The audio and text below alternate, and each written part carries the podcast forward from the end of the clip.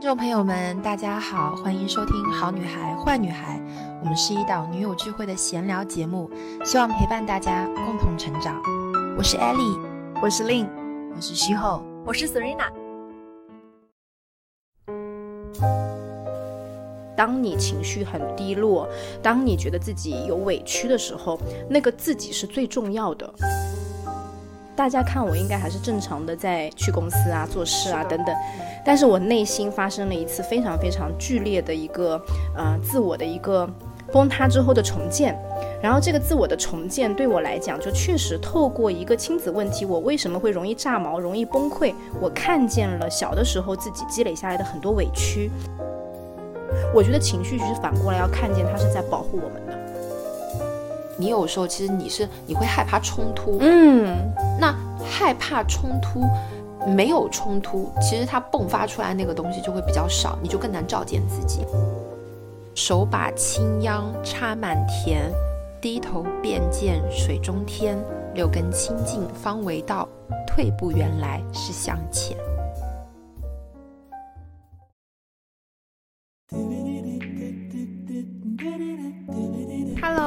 收听新一期的《好女孩坏女孩》，我是艾丽我是 Lin，好久不见，真的好久不见。我们有两周没有跟大家见面了。然后我跟艾丽说今天一定要录的原因是，我说都已经有小伙伴催更催到我的另外一个播客号里面来说啊，是不是停播了？然后这件事情我觉得还蛮有意思的。然后我就想说，借着今天在艾丽家，然后呢，我就。啊，我想跟大家讲一讲，就是到底是怎么一回事。嗯，上一周在想要录播客的时候，其实那期我是带着话题来的。然后我当时跟艾丽说：“我说我们来录一个，就是我最近在育儿上的一个一个看见，然后想要跟艾丽聊这件事情。”结果怎么样？崩溃大哭，在我家 哭个不停。对对，就是我自己，就是想讲着讲着讲着，我就倍感委屈。就是当时，就是我后来跟艾丽说：“我说今天不要录了，今天就我们就直接就是讲，我就想跟你聊聊这个事情，聊聊透。”然后我就是完全就不肯录。然后后来一开始我们还有点就是坚持说，艾丽要说，她说我去健身，然后我说行，我在健身房楼下等你，等你健身完出来，我还带了那个话筒啊。我们说，嗯，我们可以再录一个。结果后来健身完出来 还是不想录，所以后来我就觉得这一次的事件让我非常非常的允许自己，然后这个允许就是让我看见说，哦，当我有情绪的时候，我最重要。那这件事情其实是我在以前不太会发生的，我以前好像是那个，那我们今天这件工作必须要做啊，那所以我就得做这件事啊。所以今天在这个事情上，我反而看到了一个。呃，虽然停更了两周，但是反而在这件事情上给了我一个很大很大的鼓励。就是我我特别特别想跟所有的我们的听友朋友们说，就是当你情绪很低落，当你觉得自己有委屈的时候，那个自己是最重要的。就是这个时候，如果你能看见自己的这份情绪，然后接纳它的话，其实会得到一个很好的一个一个照顾。你来讲讲那天的你的感受好不好？我的感受啊，就是，对我觉得这这这种，嗯，说好了要做一件事情，结果没有完成，在令姐身上其实绝少发生，绝绝少发生。她是一个极其靠谱、极其有自己规划且有执行能力的一个人，所以我们在在我们这个大家口中，她就是那个执行力女王嘛。然后再加上她是，呃，一直是精要主义的一个。执行者，所以他做事情一直是比较有谱的，嗯，但是我觉得，就在我看来，我觉得有情绪的时候任性一下，掉一下链子是很正常的，嗯啊，我我就是那种随时随地在发疯的那种人，所以我觉得挺挺好的，挺正常的。然后我觉得你那个情绪的发泄也很及时，啊，甚至我觉得很有必要，因为人不太可能一直都处在那个。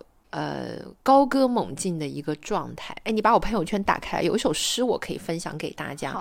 我前段时间邀请了定力法师来家里，因为我约了他快一年了，我终于把他约到家里面来了。就是定力法师是我就是接触过所有法师和住持里面，我觉得讲话最幽默，因为他跟我同龄，然后他是年轻的法师。非常年轻，然后他可以用最接地气、诙谐幽默的语言啊、去阐述，我觉得是比较深奥佛学相关的内容。因为我其实呃只是有意愿想要亲近佛学，但是我还没有这个底子。然后他跟我分享了一首诗，我我觉得可以在这个时间点跟大家分享一下啊、这首诗叫做啊、手把青秧插满田，低头便见水中天。六根清净方为道，退步原来是向前。嗯你看农民步原来是向前，对，你看农民伯伯他插秧的时候，他是倒着走的，他是倒着插的。哦，所以是嗯退步，原来是向前。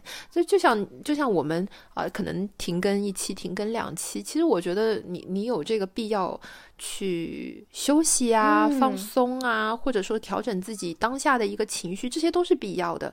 不是说一直高歌猛进，一直周更就一定会怎么样。其实我觉嗯得不是的。嗯，哎，这个很像我们以前提到过的，就是你好像看起来一直在努力，但有的人说，哦，好像没有什么结果。嗯，其实那个努力只是一个，嗯、在做事，但是你其实目标在哪里已经有点飘散了。嗯嗯，所以那个时候就需要自己其实回头看一看，你当初定的那个东西在哪里。嗯，我觉得我觉得是需要有一个觉察，嗯嗯，就觉察自己现在当下的状态怎么样啊？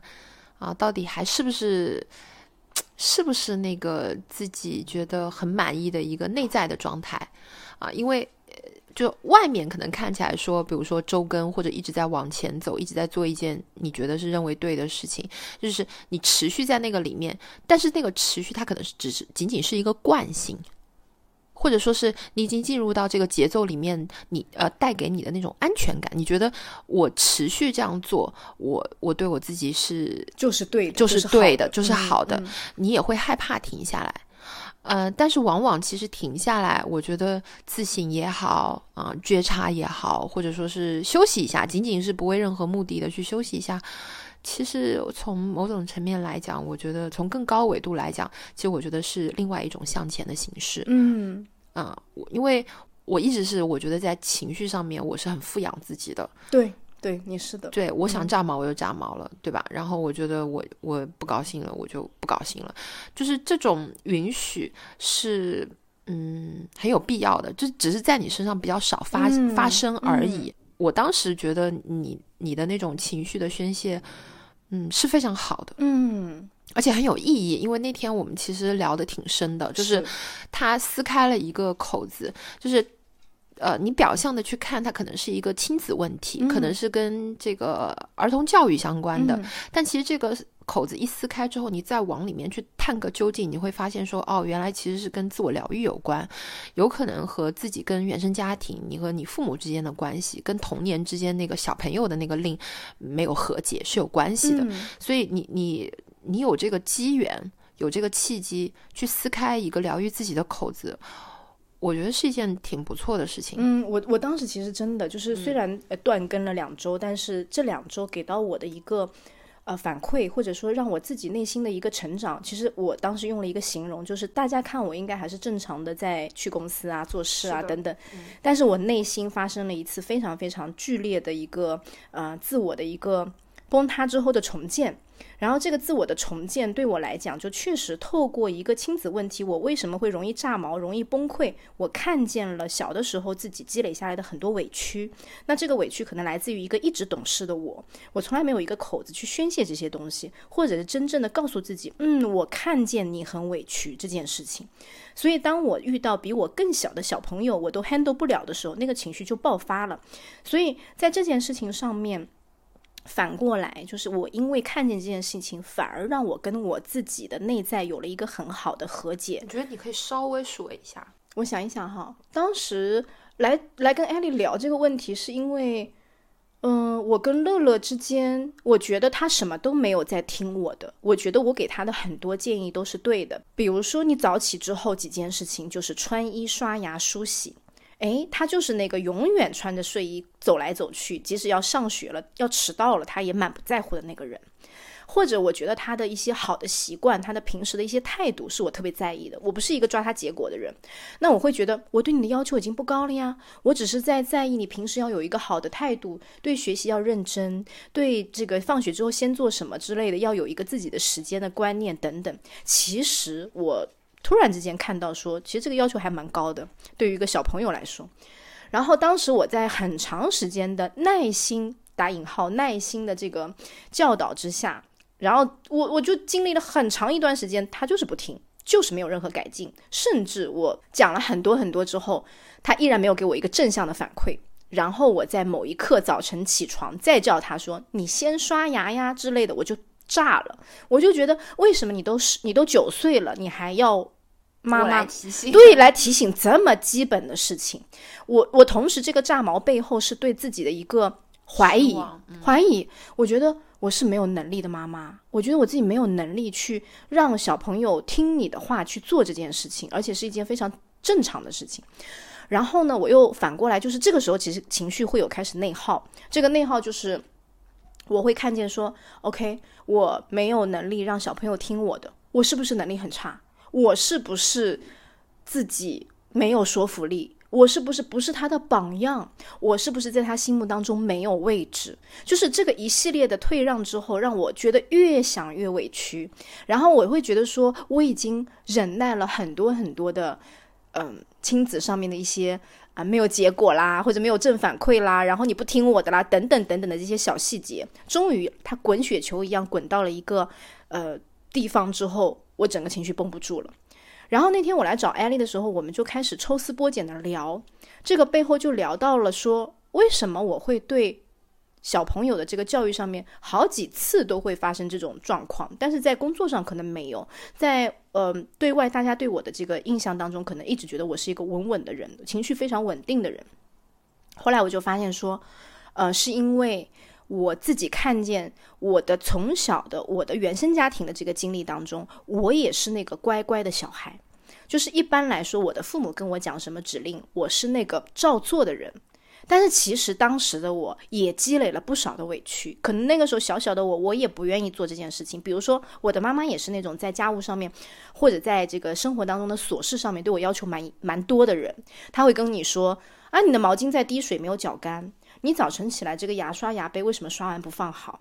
或者说你进家门拖鞋要先换哦，等等等等。可能我一直习惯于，既习惯于在一个呃备受提醒、唠叨的环境当中长大，但同时我的童年、我的青少年，我是习惯了这样的一个模式。我觉得妈妈讲的我就照做，或者我会给自己一个退退让，我会觉得这些都是小事，这些全是小事，我我做了就好了呀，妈妈就不会再念我了，妈妈就不会再说了。但是。殊不知，其实我会看见我的身体里面积累了那么多年，我现在都已经快要四十了，就是几十年以来，可能我一直在这样的一个 OK，我做了就好了，就就你也别说了，就是这样的一种环境里面积累下来那些呃各种各样小小的情绪，它已经很多了。所以当我成了一个大人去跟小孩对话的时候，我得到的依然是一个不被允许的一个回应的时候，我就会。太崩溃了，所以当时我们看见这件事情的时候，艾莉就说大大鼓掌，他说你回溯了自己，然后我说这个事情太值得，太值得庆祝了。但是当时我讲完这一些的时候，我心里面是如释重负的，我是觉得很开心的，嗯。然后现在我在讲这些是非常平静的，哇，当天真的在艾丽家，我就是止不住的，就是一抽一抽的纸巾，对。然后艾丽 说没事的，没事的，没事的。所以我觉得这件事情给我一个很深的一个体会，就是。人都是有情绪的，情绪如果你当下把它压下去了，它一定会在某一刻会出现的，它是不会自行消失的。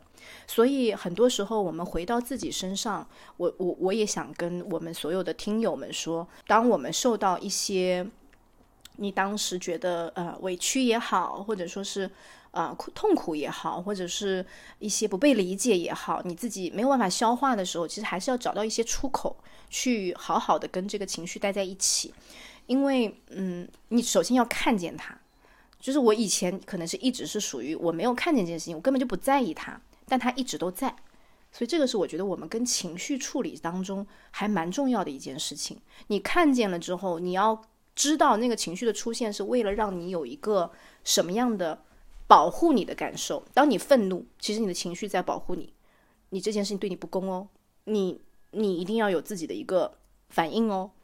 但当你觉得委屈的时候，其实就是你承受的太多了，你可以不再承受了。我觉得情绪其实反过来要看见它是在保护我们的。那这个时候你看见它了，你当然就会有一个跟它和谐相处的一个步骤了。嗯，这个是哇，我觉得就是这件事情的发生带给我太多的好好事了。嗯。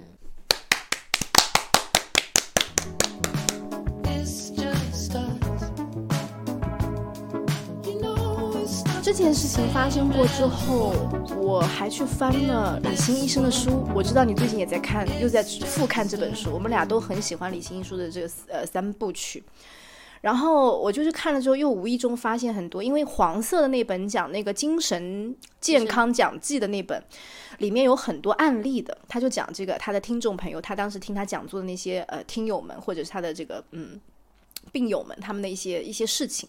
我就去翻看那本书的时候，看到好多跟我能够对应上的东西。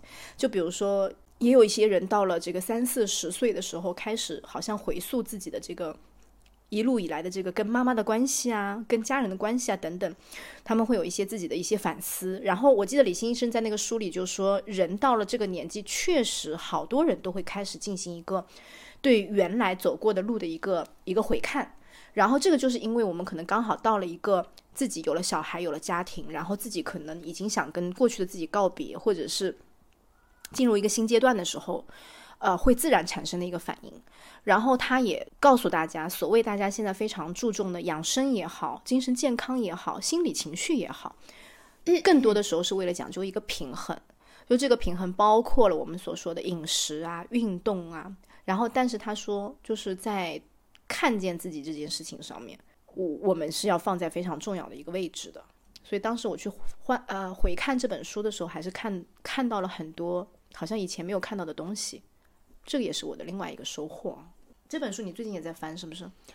呃，我现在回看的是蓝皮的那一本嗯，那本更多讲中医学的一些经典中医启蒙》，嗯因为我觉得我现在功力比之前要长一些了。嗯我现在看蓝皮书能看懂了，哎我之前蓝皮是我也是看不懂，对，嗯，我我之前看蓝皮，我觉得我有点吃不透。嗯嗯嗯，我现在我感觉就是力透纸背，就是哎觉得诶，完全这本书给我的感觉就不一样了。然后它呈现出来的一些智慧，我现在好像也也慢慢可以自己能够咀嚼一些了。嗯，因为因为我是很不喜欢聊育儿话题的，因为我觉得就是聊育儿，或者说我看到很多，为什么我很不愿意讲这些东西，是因为我觉得其实很多妈妈们的这种焦虑啊，嗯，其实还是自己跟自己在较劲。对，就到最后，其实你会发现说你，你如果跟小朋友的关系处不好，反过来其实还是你跟你自己嗯没有处好，就是你嗯还没有到一个比较自洽的状态。嗯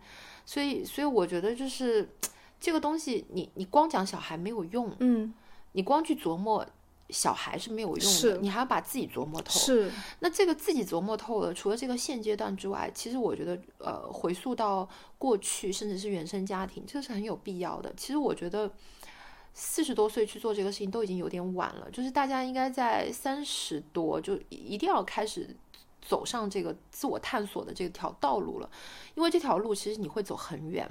因为你是需要去经历一些事情，反弹回来，你才会知道嗯说，哦，原来我是这样子的，哦，原来嗯我有这个问题的。你是很难，人是很难看到自己的模式的。比如说像你，你有时候其实你是你会害怕冲突，嗯，那害怕冲突，没有冲突，其实它迸发出来那个东西就会比较少，你就更难照见自己。嗯，所以其实我觉得有时候，呃，有一些冲突，有一些争吵是有必要的，它只是只是情绪另外一种比较激烈的表达方式而已。我觉得不管是呃小孩的教育也好，还是这种相处模式也好，其实我觉得真正重要的就是妈妈自己，就是你跟你自己自洽了没有？你现阶段有没有处在一个很很好、很舒服的一个环境？就是如果你总是那个一点就炸的，嗯，或者说你是那种叨叨叨叨叨叨一直要叨小孩的，那这个背后到底说明了什么？就其实还是自己跟自己的这个关系。所以我觉得生生小孩，首先生小孩之前就应该先把自己先搞清楚。你你还没有把自己搞清楚，你自己还没有活明白的时候，要为另外一个生命你要负责你要为嗯另外一个生命负责，这是这是天大的责任。嗯。然后你又觉得被绑住，你又觉得有很多的委屈。委屈，嗯。这我觉得就是恶性循环。嗯。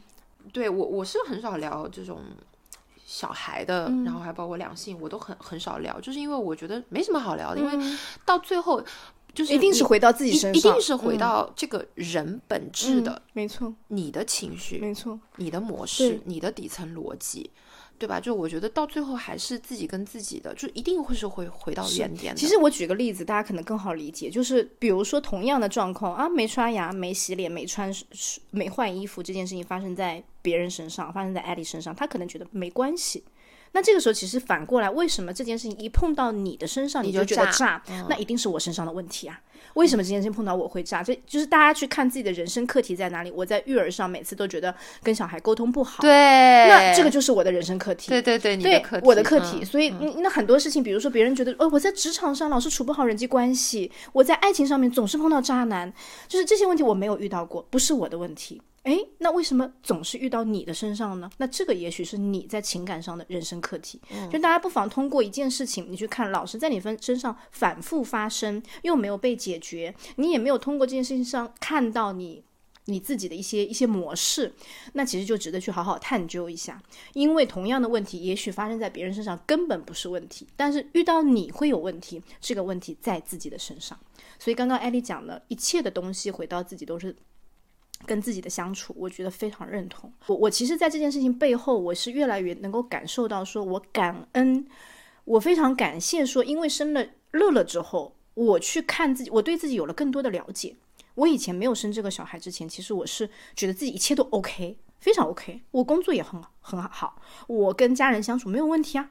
然后我觉得跟大家的这个这个这个相处都很好啊，没有任何问题。可是当这个小孩出现之后，我才发现哇，都是问题哎。所以嗯，我觉得是因为育儿这件事情，小孩照见了我，小孩照见了我，让我重新对自己。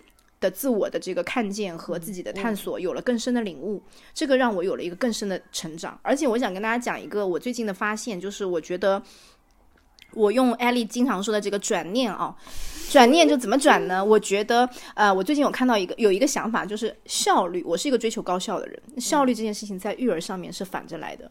效率对于养育小孩来说是一个最大的杀手，因为小孩都是需要慢慢的探索和成长的，他们需要。不断的试错、犯错，嗯，之后才会有可能这个时间还会很长，然后他才会看见自己嗯应该怎么做。但你直接只给跟他说你要这样做那样做是没有效果的。所以我经常在想，天哪，那我是一个工作中非常讲效率的人，我在团队中也非常讲效率，可是我在小孩身上不能用效率的这个定义，那就意味着我要更加自如的在两种模式上切换。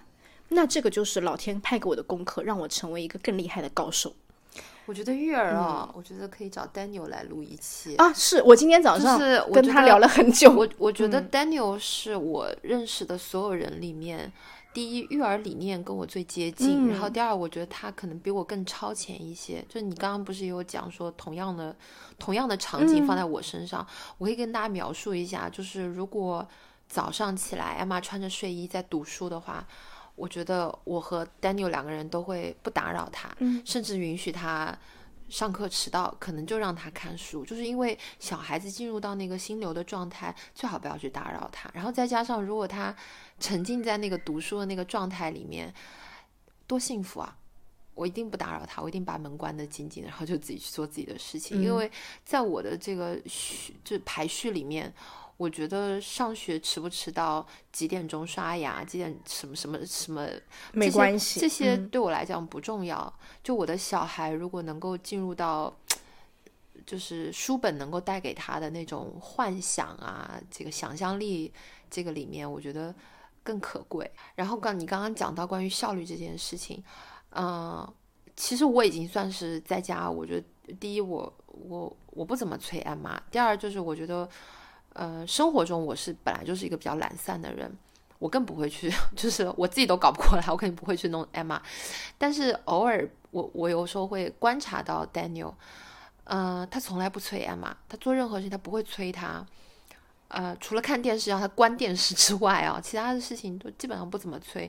就他是允许他磨蹭，然后允许他，就是比如说同样上学的一条路，其实你走十分钟就走完了，他们要走半个小时，因为艾玛。她从小就是这样子，他可能走一走，他要去闻一闻花，走一走看看蚂蚁搬家，然后半路上面可能又遇到流浪猫，就是他二十分钟的路，他可能走两个小时。爸爸就是这样子陪着他的，对，所以我觉得北欧爸爸他身上的这种育育儿的理念也好，或者他给予小孩子的这种自由度啊、允许啊，还是蛮值得分享的。我今天早上到你家之后，然后我跟 Daniel 聊了很久的天，对，你们俩大聊特聊大聊特聊，真的整个一整个大聊特。你知道从哪里开始聊起呢？是从呃说到周末，我说呃说你下周要去大理旅行了，你要去毕业旅行。我说我周末也要去旅行，他就问我说那你是为什么旅行？我说没有为什么嗯，就想出去玩一，have。nothing to do。然后我就说我什么都不干，我这次就是没有目的去旅行。他说那很好啊，然后我就跟他提了上周在这里发生的事情。我说上周你不是问我们播客录的怎么样吗？我说后来我们没有录，我们而且连续两周都没有录。我说因为当时我就是不想录，然后他就是跟你一样的态度，就觉得哦那很好啊，就是你当时不想录没有关系，太好了，你看见自己这个情绪太好了，就那种那种状，我就觉得哎呀真的是百分百的就是 被接纳的感觉。然后后来又跟他聊到就是。我就是顺势，因为我知道 Daniel 确实是一个，因为我们之前也录过，你跟谁录的一期北欧爸爸？跟乐乐还是跟 Serena 录的？然后当时那期不就是 Serena 哎，对对对对对，就是跟跟 Serena 录的那期是不是北欧爸爸？然后我当时记得那期也有很多小伙伴在那期下面给我们留言，就是说哇，真的是神仙爸爸，好像在中国很少遇到这样的爸爸之类的。也有啦就是耐嗯心只只是我们周围可能他嗯比较明显他非常明显，然后我就遇到一些问题，其实我现在也打定主意，以后有什么问题我直接给他发微信，然 后直接问 Daniel 对，直接问好他，真的直接问他，因为有我我每次跟艾丽说说哦，你问我我也不知道哎，就是那种他也不管哎，就那种。然后我想说，Daniel 今天我问他个什么问题呢？我问他说，最近我有发现乐乐。很爱玩游戏哈，就是玩那个 Minecraft，然后玩这个游戏的时候啊，Daniel 说啊，这个游戏在欧洲也很流行啊之类的我。也要去下。哎，很流行，但是很好玩。它是一个那个沙盘，类似沙盘游戏那种那种像素级的一个游戏。然后，嗯，Daniel 就说那怎么样？然后我就说他现在就痴迷到一睁开眼睛就跟我说，哎，妈妈，我在想哦，那关哦应该怎么怎么弄哦，怎么怎么。然后很好吗？然后我就觉得说，第一反应就是因为在你知道，在现在的教育环境呢，他就会觉得网络游戏就是不会啊如洪洪水猛兽啊，会不会不会？然后你知道吗？他的老师就有我有朋友跟我说，说可能是因为我透过唯一的渠道去看乐乐的在校生活，是因为老师，但是老师对我的要求是挺多的。就是哎，这个没带啦，那个东西一直没有准备好啦，然后书本老师忘记啦，作业也没交啦，等等。我接受这样的反馈太多了，导致于我好像觉得，哎呦，紧张，就是觉得一跟我讲这个东西，我就很紧张。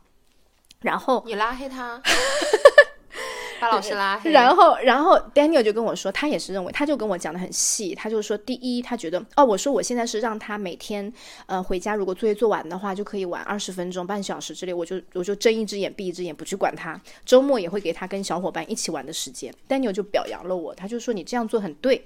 第一个，你要让他玩；第二个，就是你要让他在做完自己的事情之后再玩。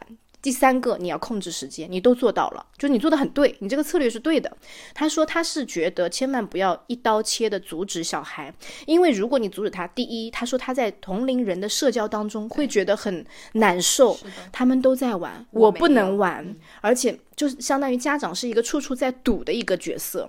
那这个角色对于孩子来说，其实非常非常憋屈的，就是他没有办法找到那个口子，然后家长又完全不听他讲，可能就一味的认为玩游戏不好啊，所以你不能玩啊。你看你作业都没有考到一百分啊，所以你不能玩啊。他说这不对，这个是绝对不对的。所以他唯一要注意的就是你在玩的时候关注他的同时，甚至他也提议我，你可以跟他一起去。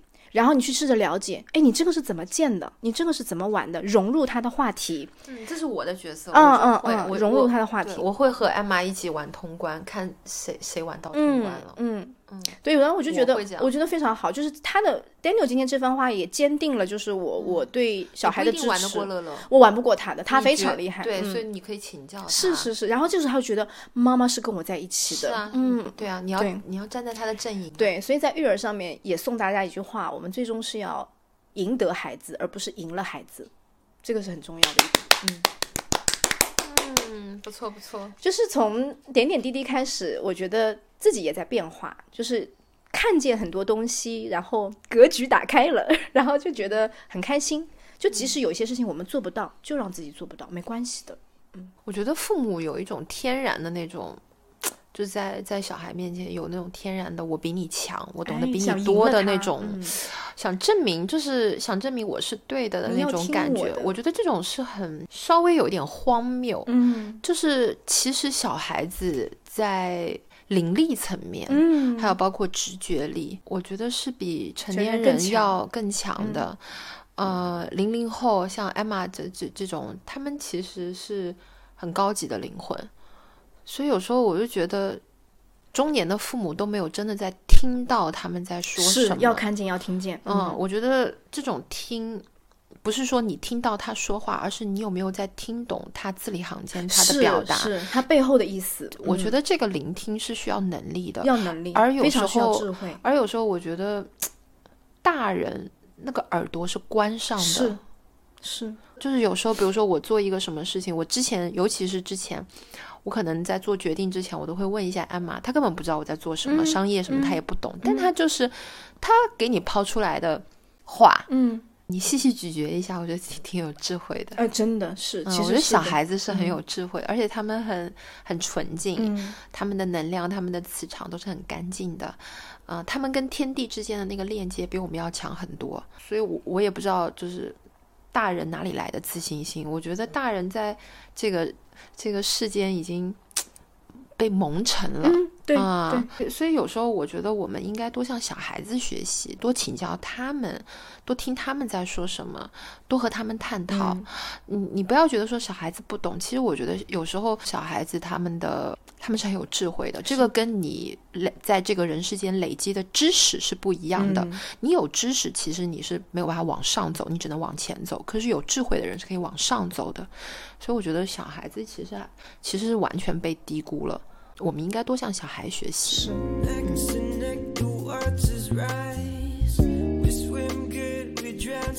哎，那我问你一个问题，呃，你有在什么事情上觉得就是这个事情我一定不让他做，我是要制止的？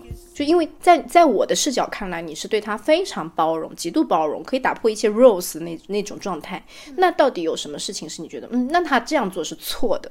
就你会有一个边界的，会有吗呃他对胡阿姨不礼貌的时候，哦，不礼貌这件事啊，情，，对对大人不礼貌、颐指气昂的，嗯呃，呼来喝斥的，嗯嗯，高高在上的那种训人的态度。阿姨，你给我哒哒哒哒哒，你给我打什么？你怎么可以这样子？就是他跟阿姨发生争吵，其实都是因为，比如说阿姨没有满足他的某个需求，他就大发雷霆，嗯冲下去搞死他。啊，嗯哎，我比你对小孩凶多了，嗯嗯嗯，你是舍不得，我舍得打呀。嗯而且我其其实艾玛很怕我的，嗯啊，因为嗯、丹尼尔没有在他面前发过脾气，哦但是我一旦我发起脾气来，我是非常暴力的，我拎起来扔出去的那种，嗯然后门啪一下关上。他面对过几次之后，他就知道了。他在我面前，他是撒娇或者说是呃哭闹是没有用的，对就是对，错就是错。嗯我不是那种舍不得小孩的，对，嗯嗯，该教育的时候，我不会我不会手软的。我教育小孩的时候，他们都是推到后面的，就是让我教育。嗯。我们我们关起来教育的，所以艾玛很很怕我的，因为我是那通常这个事情怎么收场呢？就他道歉之后就结束了吗？还是那当然不是啊，哦道歉了之后，他要有一个过程的，嗯就是你要说给他听，他到底错在哪里了。一般呃，到后面他肯定就是哭啊、委屈啊，嗯对吧？然后他可能自己要为自己辩解一下，怎么样的？这还是会有一个这个交流的一个过程的。那他哭，那哭你就让他哭呀，但是最起码他要知道说他自己哪里错错了啊嗯，做错在哪里了。嗯而且我觉得，如果你真的要教育他了，你就一步到位。嗯我不跟你来这些，是就是 皮毛的这种事情。啊，因为我我一般不轻易发脾气的。嗯，那最后这个结果是会伴随着他的一个惩罚的一个东西结束吗？还是他真心知道我哪里错了，那就 OK 了？呃，因为一般我我发脾气的时候，就是、就是像暴风雨一样的，嗯会非常的激烈，嗯，会给他留下很深的印象。哦可能在未来两周，他对阿姨就是那种要鞠躬的那种 啊，好的，阿姨我知道了，嗯，阿姨好的，嗯，就是他会会给他留下非常深的这个嗯印象。那这个就够了，对他基本上他、对到后面，我觉得他如果稍微有一点这个苗头，我我扫他一眼他就知道了。嗯就这个东西是我的底线。还有包括我觉得对人不礼貌吧，就这件事情我是接受不了的。嗯，其他他没有他没有什么做过什么出格的事情。嗯反正我觉得 Daniel 平时把他教的还可以，嗯，那是的，哎呀，神仙老爸在，没问题的。但他做出格的事情也不多。他本身就还挺听话的，我觉得挺真的挺乖的。嗯，因为他是一个很很有自己 rules 的一个人，嗯，他的规矩比我还多。他昨天逼着我给他 preview，哦，是吗？哎呀，太可怕了。对我们家有一个学霸小孩，就是他，他是别人家小孩。真的，他他就是拿着课本要我给他 preview 嗯，英文的 preview，、哦，他他要念念给你听，你帮他看是吗？就是老师都还没教他要 preview，他要预习，哦他要预习、嗯，我跟大家说，我每次来艾丽家，，嗯，是 Emma 一定会拉着我的手说：“令姐姐你来啦，你帮我看一下我这次作业。”然后就会把我 作业对拿出来给我看，一张一张给我翻过去。我说：“天哪对。Emma 就是、嗯就是那种放学到家先做作业的那种小孩，对太可怕了。然后每次我都会跟他说：“我说你是大班的小孩，你可以不用写作业，你可以不写。那那那不行，那不行，那要写的要写的。”然后他就会先抓着爸爸先做英文的作业，因为他知道他找不到我，我他他要给他辅导中文的嘛。然后我我我说你自己找找别人，让他自己想办法。所以妈妈懒也有也有好处，好处就是小孩、小孩真的会比嗯较勤奋一点。嗯我说我自己功课都没写完，因为我真的是有功课，亮星有很多功课要嗯做嘛，然后我自己有很多事情要做，我自己还有自己一部分的学习，这些对我来讲都很重要。嗯所以其实我是不会牺牲我的时间为小孩辅导功课的。我觉得大班有什么好辅导功课的，不要来找我。然后昨天他就不行，就是昨天把我摁在沙发上面、嗯给他做 preview，然后后面我说最后 preview 两张啊，我要上去了，最后一张。的，太可怕了，太可怕了，真的对知识的渴求，啊，真的，然太后可怕了。然后我就跟丹牛说：“我说他真的太可怕了，我说我要上去了，我要上去了。”然后我还把它录下来了，因为我觉得真的就是 Emma，就是肉眼可见，未来就是班里面那个那个那个尖子生，那个尖子生所以那天我还问了一下我妈，我说她怎么这个样子？我妈就说那不是你吗？她说啊！你小时候就是这样的她。说你回家就先写作业啊，你以为呢？啊我说哦哦哦哦，好。我知道，我可能小时候也是不要读书，所以现在乐乐这样。然后然后我就觉得啊，你这个有什么好弄的？我要哎去弄我自己的学知道了，就习。是艾丽的这个卷是可以遗传的，就是从小卷到大。因为我是不卷别人的，我只卷我自己。我就觉得我，我觉得你一个大班有什么好卷的？你在卷什么东西？你说你在弄什么？你可以出去玩了，我要在家读书，我还有功课没写。他那天超可爱，我不是有作业没写，嗯我说你写完了吗？他说对啊，我作业写完。他超得意，我说，他说你还有多少作业没做完？然后我数了一下，我说我还三个东西要写，我说有三个作业要做。他说那你加油哦。然后他，我我，然后我就进书房，我就在那边写文章嘛。嗯，然后他拿了水果啊什么的，他说你写到哪里了？我说我还没做完，我说我做完一个，他说你加油，然后他就下去了，他很超得意的。哦，太可爱了，真的太可爱了，然后以后就变成我们两个互相卷，你作业做完了吗？真的。啊，这个就我觉得是可能千万千万父母心中的这个理想儿童的样子。所以我觉得，嗯，而且每个小孩啊，就是回到这个话题上，每个小孩都是不一样的，非常非常不一样。就到最后，其实我接纳了，我接纳了这个他本来的样子，我其实也是对自己的一种接纳。嗯，我就觉得现在我我我明白了，我也要接纳艾玛的卷，对对对对对，你要接纳，就是你觉得这嗯这妈妈为你高兴，就是这样，为你高兴，为你为你高兴，对鼓掌。对，所以我们今天回到最后，就是希望大家可以看见自己真实的样子，这样我们也可以更好的拥抱这个世界。好，拜拜。拜拜。